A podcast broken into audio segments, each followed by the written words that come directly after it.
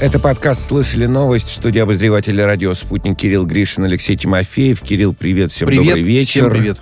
А, представляем нашего гостя с радостью, политконсультант, гендиректор аналитического центра «Политген» Ярослав Игнатовский с нами на прямой связи. Ярослав, здравствуйте. Здравствуйте. Здравствуйте, коллеги. Ну вот э, буквально новости, что называется, с пылу жару. Во-первых, э, Россия вызвала, э, российский МИД вызвал посла Германии после ситуации с высылкой российских дипломатов из Берлина и Москва предпримет аналогичный шаг, то, что называется в дипломатии зеркальный ответ.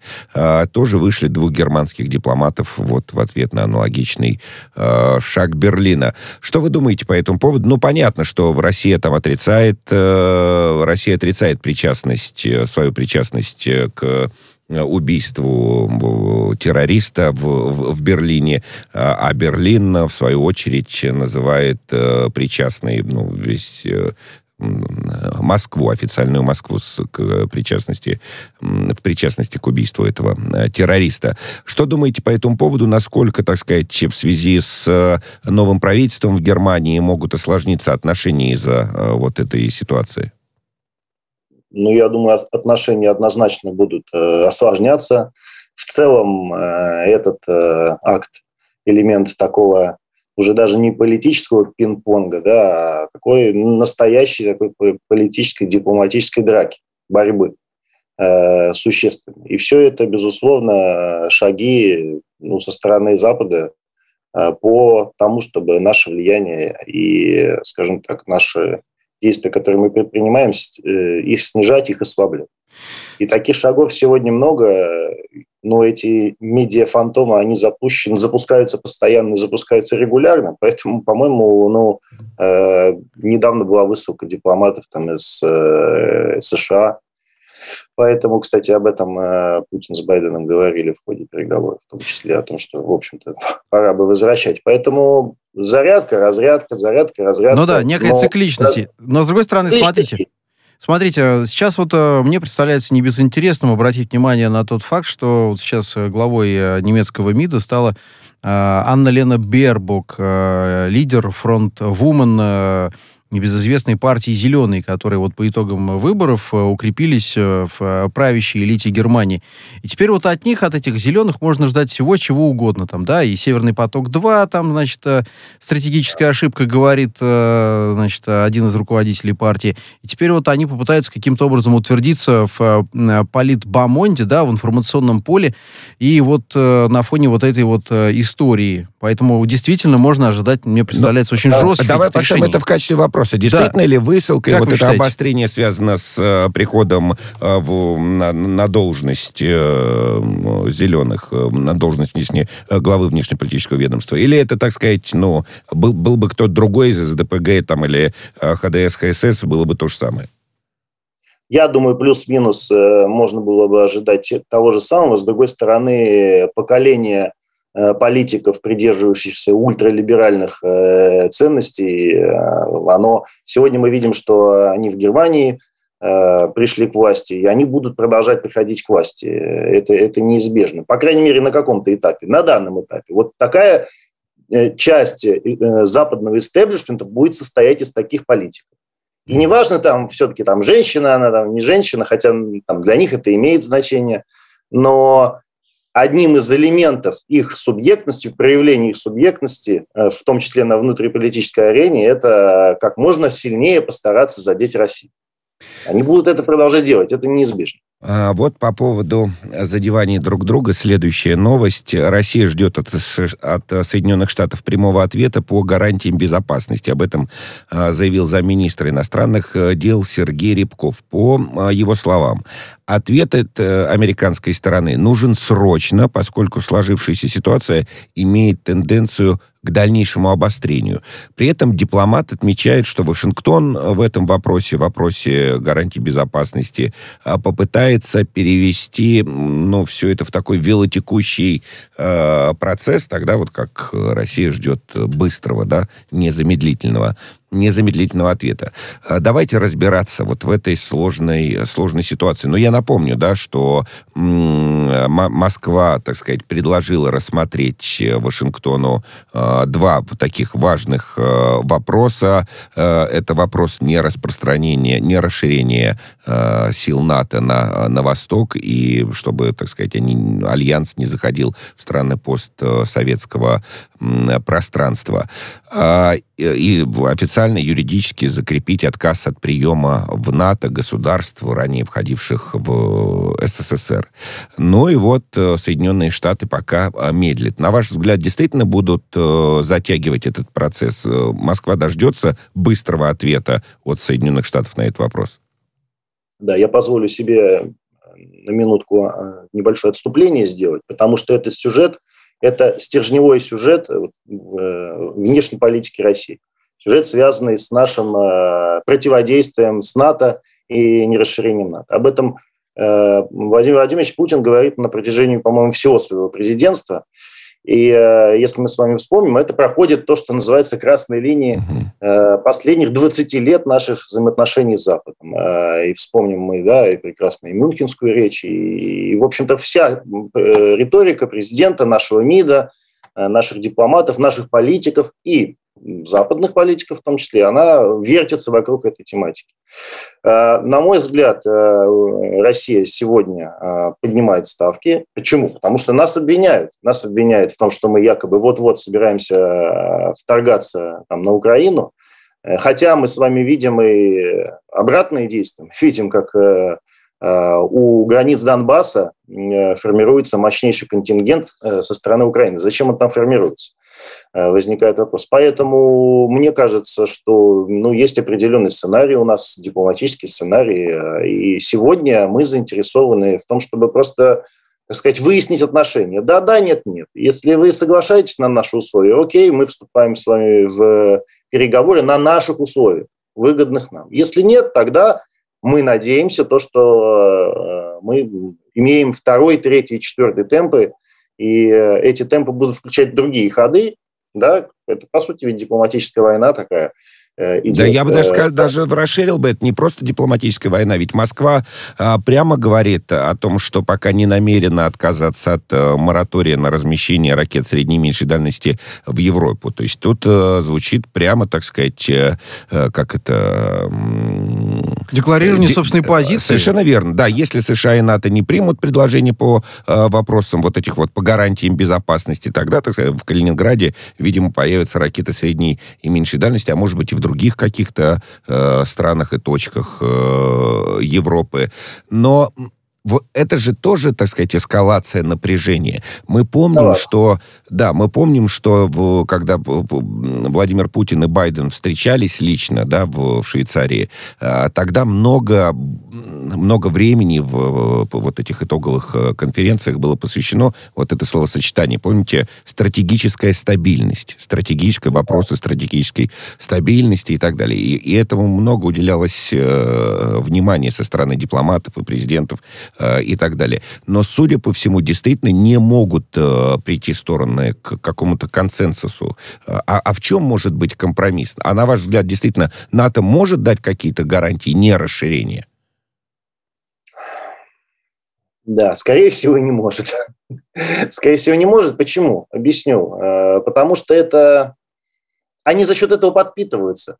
Для чего им там находиться еще? Какая цель еще пребывания там? Э, размещение ядерного оружия, например, в Восточной Европе, о чем э, Взносы, да, правда я понимаю? 2% от ВВП. Да, это же... Там есть партия войны своя, угу. Которая за счет этого живет, за счет это представители элиты, представители политических сил, истеблишмента. И, конечно, они говорят, нам нельзя оттуда уходить. Россия сразу вторгнется на Украину, потом она вторгнется к нам да, и, конечно же, и страны Балтии, и Польша, и другие страны, э, в риторике которых постоянно звучат э, раздувание России как э, такого главного зла на сегодняшний день для них. Ну, поскольку их границы с нами находятся поближе, чем там у США, то понятно, что они как бы шумят, да. И это в том числе является вот ответом на ваш вопрос. Им это тоже не нужно. А, вот им не нужно, а давайте попробуем посмотреть еще на ситуацию с другой стороны. Вот смотрите, ну действительно такая ну, странная, что ли, ситуация выходит. Но есть, э, например, Грузия и Украина. Ну, независимые страны, да. Мы сейчас убираем вопросы геополитики, где действительно национальные интересы могут выражаться там в позиции твоих соседей и соседей твоих соседей. Э, э, это все важно с точки зрения геополитики. Но с точки зрения международного права и там юридического, законодательного и так далее. Но, слушайте, ну, они проведут у себя референдум, народ определится, если определиться, что да, они э, хотят вступить в Североатлантический альянс. А, а почему Россия, ну, собственно, должна э, препятствовать этому волеизъявлению народа? Именно поэтому э, и появились эти э, проекты э, писем, проекты договоров в США, поскольку мы считаем то, что э, субъектом всей этой деятельности является Соединенные Штаты Америки. И диалог надо вести на уровне Россия-США. С ними, если Россия и США договариваются о гарантиях безопасности в Европе, то, соответственно, США выполняет свои гарантии, Россия выполняет свои гарантии. Речь идет об этом. А, и, конечно же, идет ссылка на то, что, в общем-то, были обещания некие, которые были, как недавно Путин сказал, произнесены публично. Но, естественно, нигде... Вы про нерасширение, да, НАТО? Да, да, совершенно верно, да, совершенно верно, да. Что остается делать, когда, э, если завтра ракетные комплексы появятся где-нибудь там на границе с Белгородской областью, в Харькове, например, ну что остается? Ну, только так остается реагировать. Больше не, как бы, других вариантов нет. Понятно, что там ведь сложный диалог, который надо учитывать мнение Турции, например. Она член НАТО, но при этом у нее есть свои э, определенные геополитические интересы в своем регионе. Да, она отстаивает их, так сказать, да, действительно, отстаивает. последовательно. Это сложная история. Но угу. изначально, мне кажется, совершенно правильно, что мы обращаемся в первую очередь к США. И, естественно, э, мы хотим от них быстрого ответа. А они будут затягивать и говорить, нет, мы не собираемся разговаривать с Россией напрямую, давайте учитывать мнение Европейского Союза и так далее. То есть конечно, они будут как бы с этой истории съезжать. Понятно. Им нужно будет рисовать э, из России некого агрессора, угрозу для демократии да, и всего да, прочего. Да, Но вместе с тем, смотрите, что очень интересно, хотел вот спросить у вас. Э, СМИ вот украинские обнаружили в Конституции страны неожиданное препятствие для вступления э, в этот альянс Украины. Оказывается, да, в основе государственности Украины лежит внеблоковый статус. Решение 90-го года Верховный Совет УССР – а теперь, получается, команда Зеленского будет переписывать вместе с офисом, э, с Ермаком или кто там сегодня дежурит, а, вот эти вот э, подзаконные акты, поправки будут проводить через Раду, правда? Не сомневаюсь, что они быстро это сделают, поскольку сегодня э, вообще-то такое международное право, что уж говорить про права в таких э, failed state, как, бы, как наши соседи, как Украина. Они перепишутся мгновенно, понимаете, и никто не вспомнит о том, что там когда-то 30 лет назад принималось. Все будут руководствоваться сиюминутной выгодой и сиюминутной конъюнктурой. Понимаете? И на это эти бумажки все забудут, скажут, что они были нелегитимны, приняты еще когда-то там в Советском Союзе и так далее. Ну да, тут вопрос такой. Ну, коль скоро мы заговорили об Украине и законах, вот э, тоже любопытная история. Украинский президент высказался за превентивное введение санкций против России. Превентивное, да, то есть заранее. Еще ничего не сделали, а санкции уже должны быть, по мнению Владимира Зеленского. Чтобы у России, э, так мотивирует э, украинский президент, собственно, собственно, эту инициативу, чтобы у России не было даже мысли об эскалации. А, речь на совместном брифинге с президентами Литвы и Польши а, зашла о возможном размещении ядерных ракет в Беларуси. И вот Зеленский заявил, что если оружие будет размещено на территории Беларуси, то мы ведем очень мощные санкции.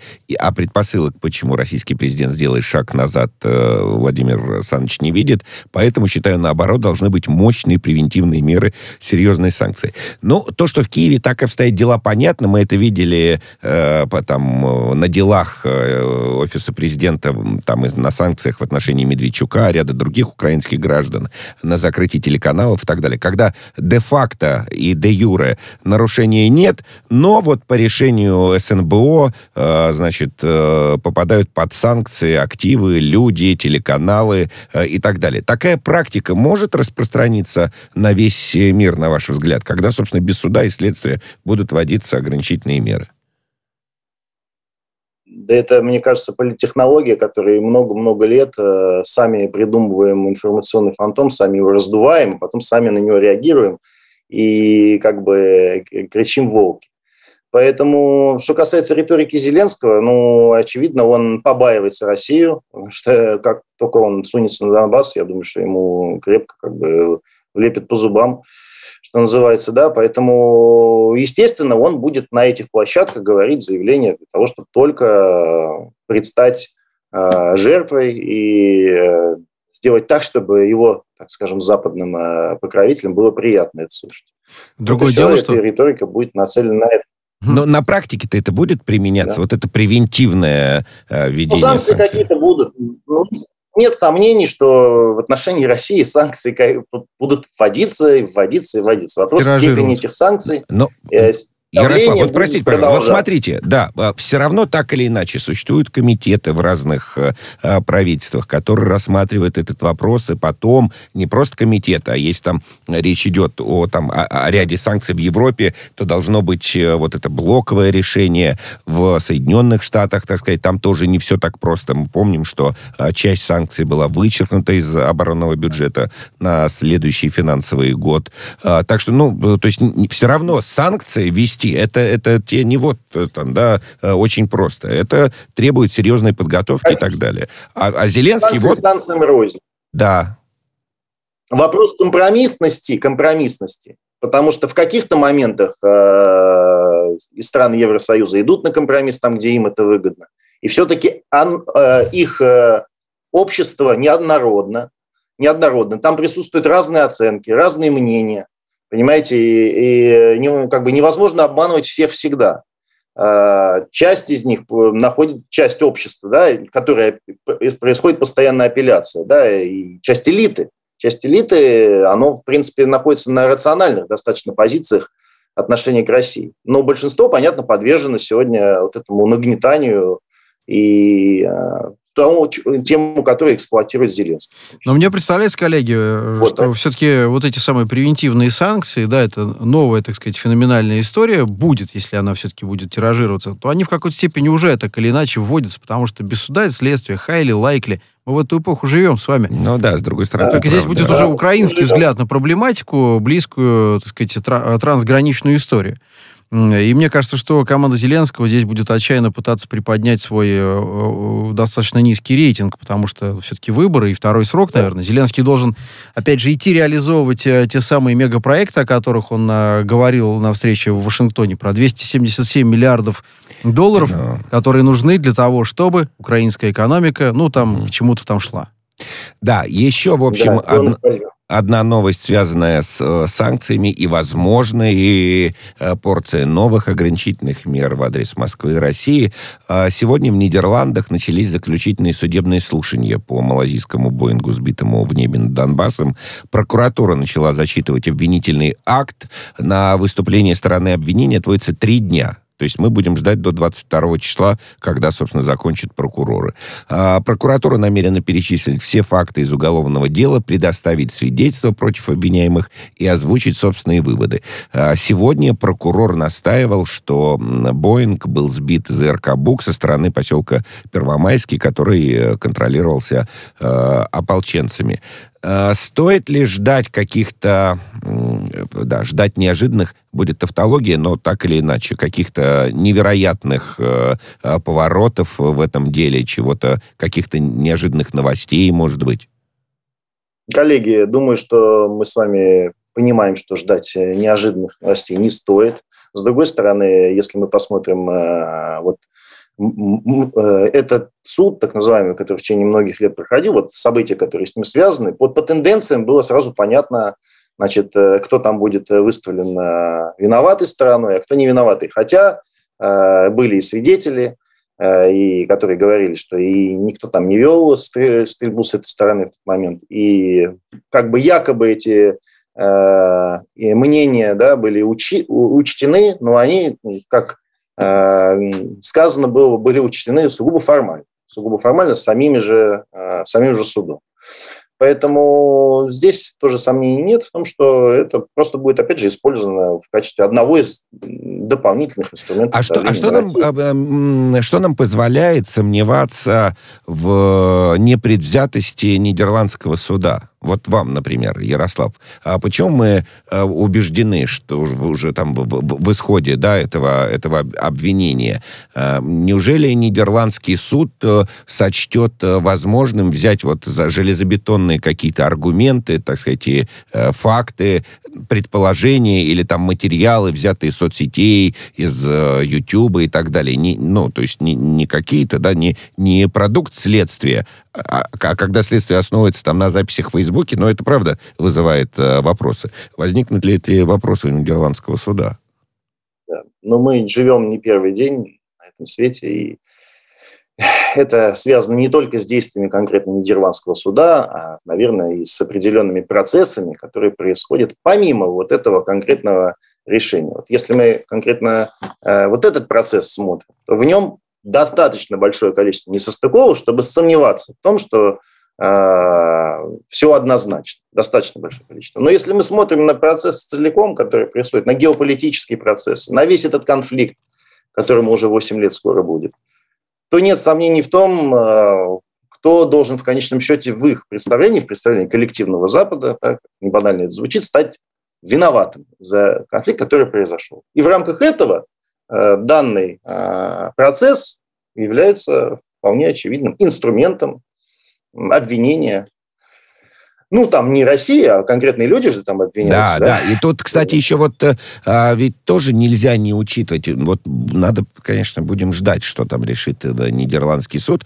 но невозможно не учитывать, да, историю, а, при которой Украина не закрыла небо во время боевых действий. Ну, то есть да. понятно, что э, будут какие-то люди виноваты, но то, что часть ответственности за случившееся лежит на Украине, это совершенно очевидно. Ну, то есть по, по законодательству а... нужно было закрывать небо оно до сих пор не закрыто, несмотря на всю ситуацию. Там, там летают турецкие самолеты, израильские самолеты, российские самолеты иногда прилетают.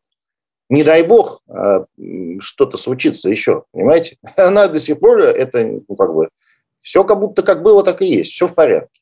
А помните, да? Уроки, уроки не извлечены. А помните, какое-то время назад российская сторона представляла, собственно, аргументированную свою схему полностью, да, там, поминутно, где что и происходило. И тогда же было сказано где-то вроде в суде, в этом голландском, что, значит, э, это не интересует следствие вот, э, аргументации. Тогда же мы говорили, что, ну вот смотрите, как здорово, отлично работает правосудие. Значит, Россия виновата, а, а вот Россия представляет аргументы. Нет, это не важно, вы уже виноваты. Вот вам уже и, собственно, превентивное обвинение в том числе. Аргументация России была недостаточно полной как они говорят. Да. А еще одна а, а новость. Польское МВД назвало рассказ бежавшего солдата об убийстве мигрантов высосанной из пальца историей. А, замглавы внутренних дел Польши Мачий Вонсик заявил, что словам солдат никто не поверил. Я напомню, что белорусские пограничники остановили на участке заставы Тушемля польского военнослужащего, который признался в убийстве беженцев, э, которые попадали на территорию Польши в мае нынешнего года. Также рассказал а вот этот э, военнослужащий, что польские пограничники убили как минимум двух э, волонтеров. Ну вот для, так сказать, замминистра внутренних дел это все высосано из пальца, там э, инструмент пропаганды э, и так далее. А следствие-то будет э, по этому поводу?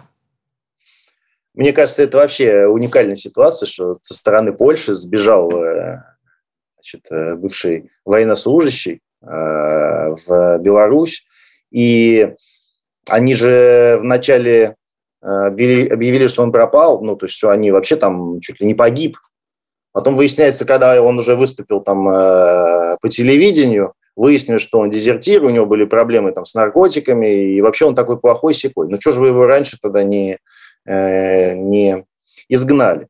Вот. И, конечно, эта ситуация, она как бы ну, ну, выставляет Польшу далеко в не лучшем свете. Да? Даже э, всякие правозащитные организации типа Amnesty International, ну вот уж уж самая такая, одна из там Human Rights Watch, Amnesty International, ну не знаю, какие еще там, ну, для них должны быть э, примерами. И то э, обвинили и Беларусь, и Польшу. По-моему, у них вышел доклад э, в конце ноября, и относительно того, что да, и Беларусь поступала несправедливо по отношению к этим мигрантам, но и поляки поступали к ним просто, просто очень плохо, то есть просто на, совершали насилие по отношению к этим людям. И мы видим, люди эти погибают, насилие продолжается.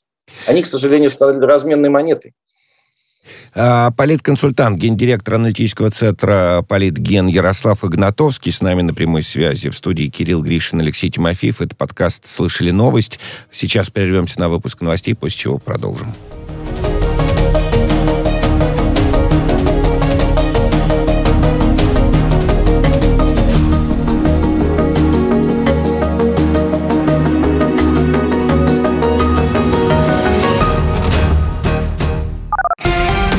Радио «Спутник». Новости. Здравствуйте. И в начале срочные сообщения из Берлина. ФРГ продолжает стремиться к диалогу с Россией на основе международного права и взаимного уважения. Это сообщение от МИД ФРГ. Германия считает, что решение России об ответной высылке дипломатов осложнит отношения Берлина и Москвы. Вот такое заявление МИД ФРГ прозвучало. И МИД также назвал необоснованной высылку немецких дипломатов из России. Подробности подробности последуют. Россия на 100% готова применить силу, если Запад перейдет красные линии. Об этом заявил телерадиокомпания BBC гендиректор МИА России сегодня, ведущий программы «Вести недели» на канале «Россия-1» Дмитрий Киселев. По его словам, для России это вопрос жизни и смерти. 7 декабря лидеры России, США Владимир Путин и Джо Байден провели переговоры в закрытом режиме. По их итогам Белый дом сообщил, что Байден в беседе выразил беспокойность ситуации вокруг Украины и призвал к дипломатическому урегулированию. Владимир Путин проинформировал американского коллегу о невыполнении нарушении Украины Минских соглашений и саботаже договоренностей. И отметил, что именно НАТО предпринимает опасные попытки освоения украинской территории и наращивает военный потенциал у российских рубежей. Путин сказал главе США, что красные линии — это дальнейшее продвижение НАТО на восток и размещение на Украине наступательных вооружений. А президенты Украины, Польши и Литвы Владимир Зеленский, Анджей Дуда и Гитанас Науседа в рамках саммита лидеров э, Люблинского треугольника подписали совместную декларацию о поддержке членства Украины в ЕС и НАТО. Встреча проходила в Ивано-Франковской области Украины. По словам Зеленского, стороны скоординировали шаги европейской и евроатлантической интеграции на 2022 год. На прошлой неделе после переговоров с генеральным секретарем НАТО Йенсом Столтенбергом Зеленский сказал, что Киев по-прежнему прилагает все усилия для того, чтобы присоединиться к НАТО, несмотря на существующие препятствия. В Лондоне напали на посольство Белоруссии. Пострадал белорусский дипломат. Вначале испортили фасад здания, потом атаковали белорусских э, дипломатов. Одному из них нанесли серьезные телесные повреждения. Потребовалась срочная медицинская э, помощь. Э, как уточнили в МИД Белоруссии, уже установлено, что э, лица, напавшие на белорусское посольство, предположительно входят в радикальную эмигрантскую группировку «Надзея». Палата представителей Ливии на своем следующем заседании объявит об отсрочке назначенных на 24 декабря выборов на срок от 3 до 6 месяцев. Об этом сообщают местные СМИ. Кроме того, на предстоящем э, заседании будет объявлено о новом правительстве.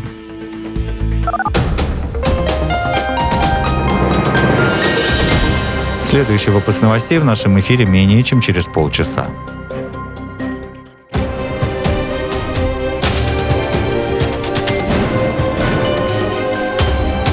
Радио «Спутник». Говорим то, о чем другие молчат. Вчера по телеку видел. Мне тут по телефону сказали. В соцсетях только обсуждают, что... И так десятки раз каждый день. В эфире «Радио Спутник». Всегда правильный ответ на вопрос. Слышали новость?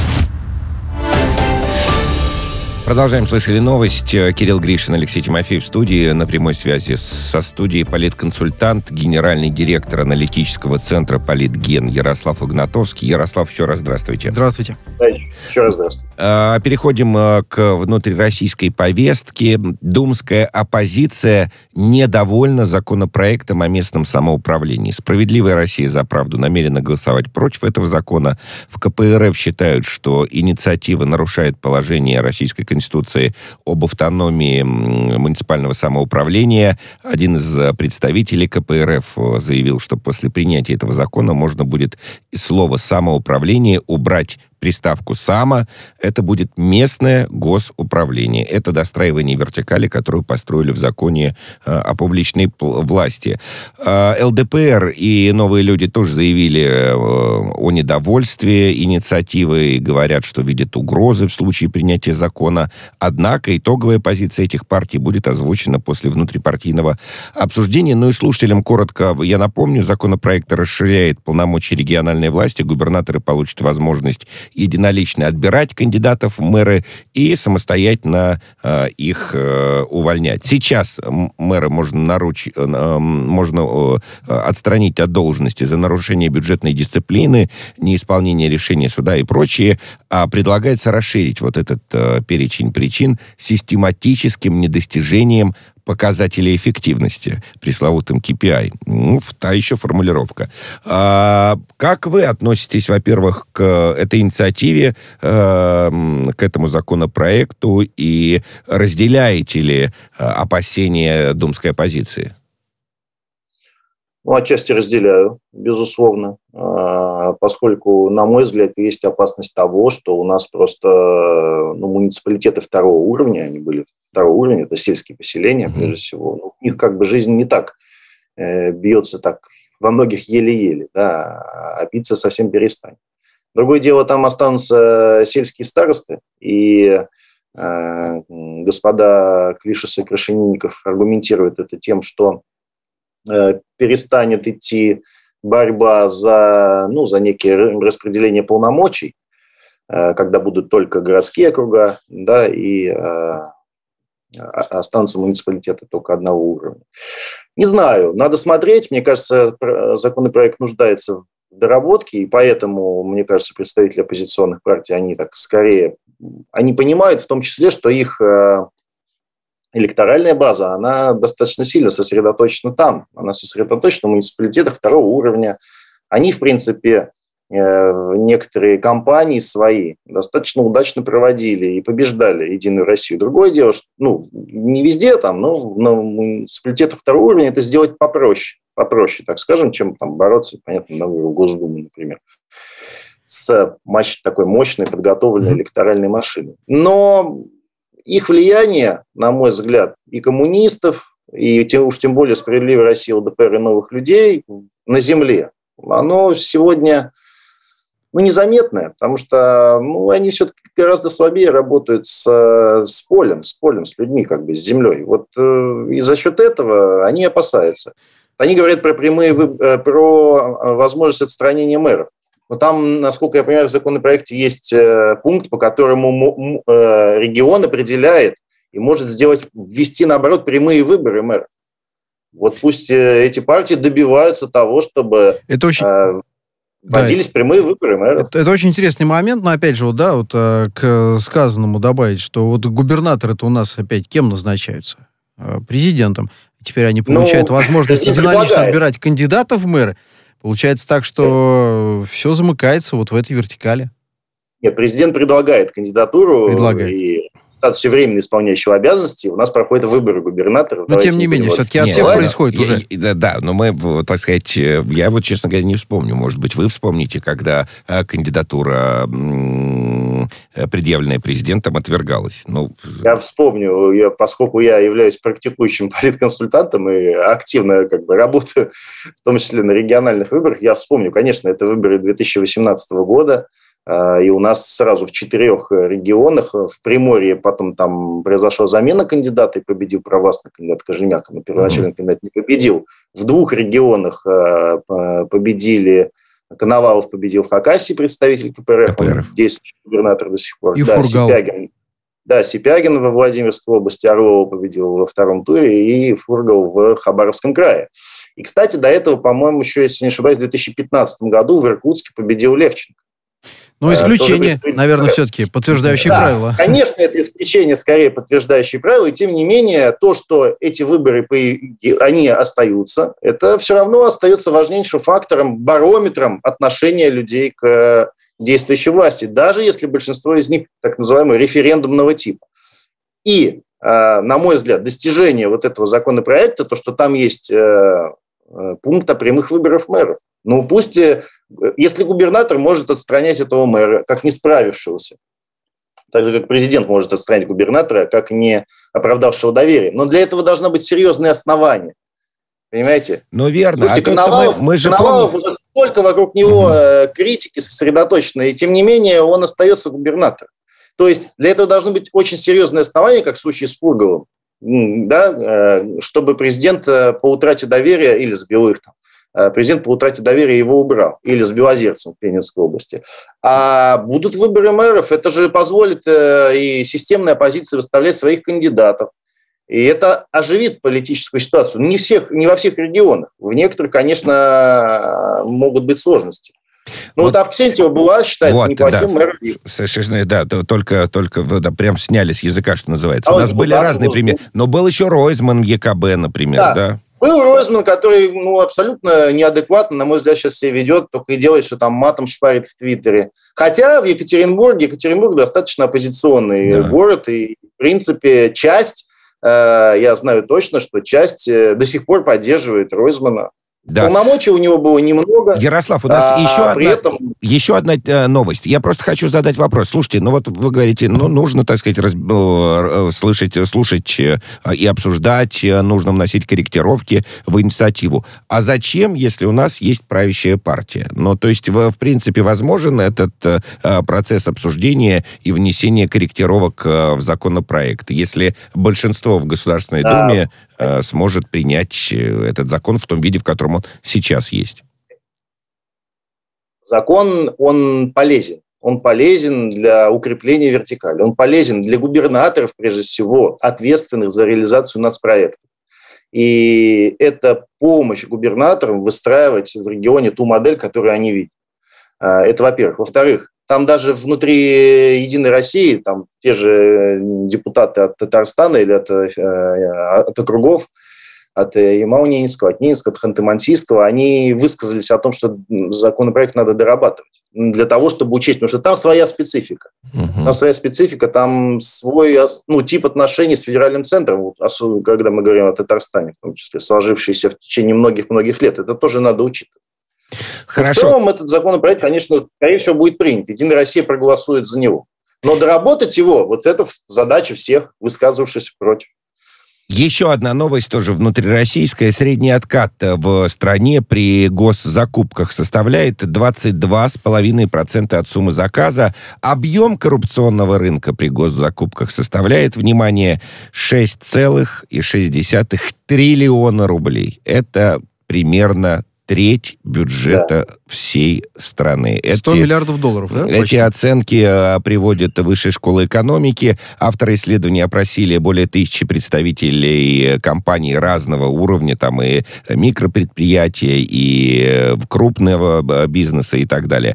Анонимно опросив российские компании, участвующие в системе госзакупок, авторы выяснили, что с коррупцией при прохождении конкурсных процедур сталкивались 71% поставщиков поставщиков. Слушайте, ну, во-первых, 20% я еще в рекламе работал там в 2004 году, вот 20% тогда был, была средняя сумма отката. Ну, такая это фиксированная практически. Такая ничего увеличенная шоколадка, да? Да, ничего не поменялось. В этом смысле инфляция на эту сумму никакого влияния не оказала. Почему так происходит? Слушайте, огромные, колоссальные деньги. Неужели невозможно это э, победить? Ну, судя по всему, невозможно. Там надо вспомнить слова из русской классики относительно того, что воруют. Да, да. Э, я думаю, что там высшая школа экономики провела исследования эти. Вот, э, мне кажется, им полезно и другим нашим э, крупным университетам, их исследовательским центрам полезно провести исследование на тему потерь в целом российской экономики из-за коррупционной составляющей. То есть, вот, грубо говоря, я думаю, что у простого россиянина, когда он слышит эти цифры, сразу возникает вопрос, как бы мы жили, Конечно. в какой стране бы мы жили, да, Слушайте, если бы воровалось бы не треть бюджета, а хотя бы 10%. Да, если бы не 6 триллионов, а хотя бы 600 миллиардов или там... Триллион. Да. Четыре года уже подряд Алексей Кудрин да. говорит из счетной палаты, что рынок госзакупок наиболее емкий э, в плане коррупции, бьет э, тревогу, значит, аудиторы, и он лично об этом говорят, но ничего особо не меняется. Есть традиция, правда? 20%, будь здоров, Полминуты у нас буквально, Ярослав. Правда? Ну, надо разбивать лоты, если уж такое совсем быстрое решение, там, потому что небольшие лоты, туда будут заходить, э, грубо говоря, небольшие там, предприниматели, им просто неинтересно будет заходить при коррупционной составляющей. А в рамках маленьких, там, 10-миллионных лотах э, он, очевидно, может сделать свою работу хорошо. Разбивать в условиях тендера можно подписать, про, прописать под крупняк, и тогда да. мелкие никуда уже не попадут. Спасибо большое. Спасибо. Ярослав Игнатовский, политконсультант, гендиректор аналитического центра «Политген» э, был с нами на прямой связи. В студии работали Кирилл Гришин, Алексей Тимофеев.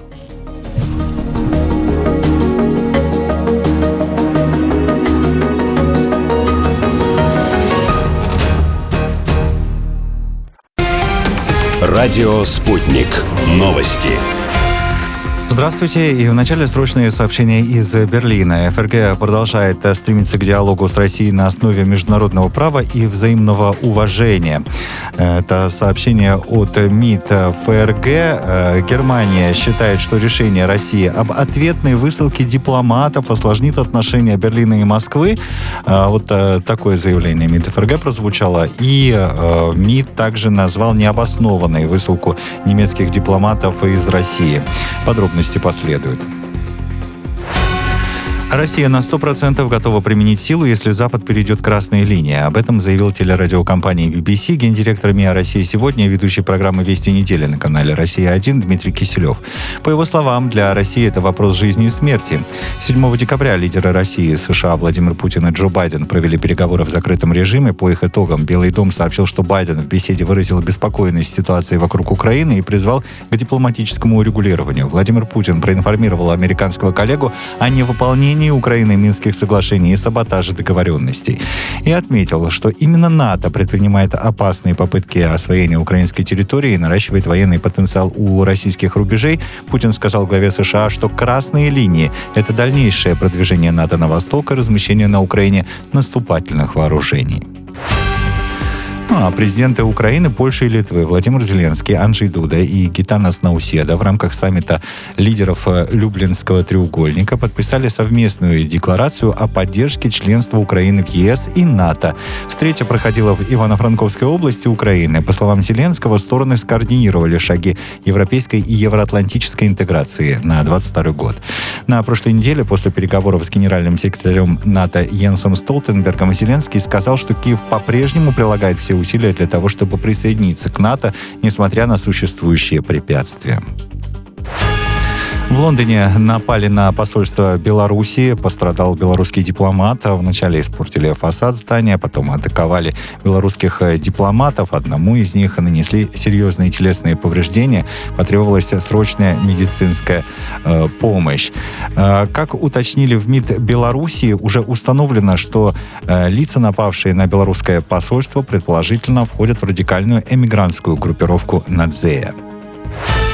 Палата представителей Ливии на своем следующем заседании объявит об отсрочке назначенных на 24 декабря выборов на срок от 3 до 6 месяцев. Об этом сообщают местные СМИ. Кроме того, на предстоящем э, заседании будет объявлено о новом правительстве.